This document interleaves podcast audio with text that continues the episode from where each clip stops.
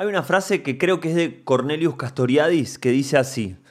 Hemos dejado de tener sistemas basados en la confianza y hemos pasado a tener confianza en los sistemas. Esa frase para mí hace referencia a todo este proceso de despersonalización del mundo, de la vida, de los trámites, de los procesos en general, de las cosas en este mundo social y humano. Y creo que lo estamos viendo con el VAR en este Mundial en Qatar 2022. La presencia del VAR como algo que excede la ley del referí, del árbitro y de los jueces de línea. Hemos dejado de tener confianza, por lo menos la FIFA, no sé si los, los hinchas de los equipos, se ha dejado de tener confianza en lo que ven los árbitros y los jueces de línea y se ha formado esta especie de superinteligencia, este mecanismo robótico que mide milimétricamente si hay posiciones fuera de juego, que por un lado enfría la dinámica de un partido de fútbol y trae la idea de eficiencia y de eficacia, la idea de que la justicia efectivamente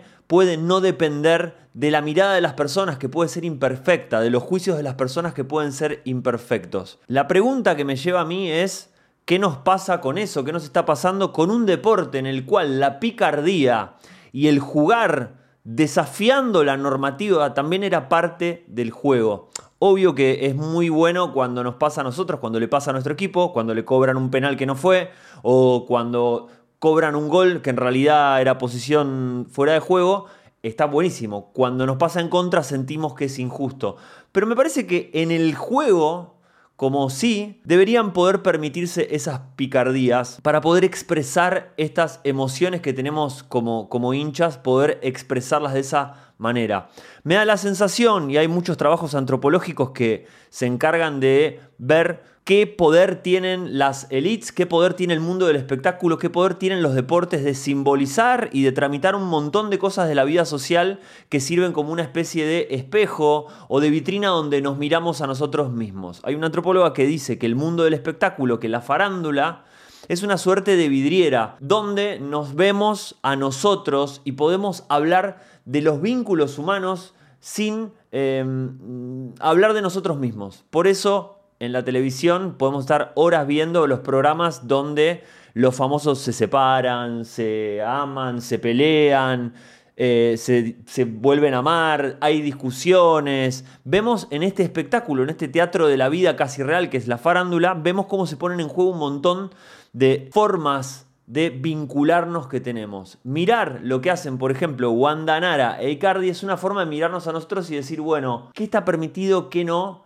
en los vínculos de pareja. También está mediado por el humor, está mediado por la idea de espectáculo y eso nos pone eh, en cierto sentido como más relajados para poder permear eso y para poder discutir de cosas que si fueran sobre nosotros mismos, estaríamos como muy inhabilitados emocionalmente para hacerlo. Creo que lo que pasa con el bar es eso. Está apareciendo, por lo que tengo entendido, sepan que yo no soy un gran experto de fútbol, pero por lo que tengo entendido hay una decisión de la FIFA de eficientizar el deporte, de hacerlo más eficiente, más eficaz. Hay un pedido expreso en este mundial que haya muchos más minutos de fútbol netos, que no haya tanta pelota parada, que no haya tanto tiempo perdido con lesionados, con eh, acomodamientos del equipo, etc.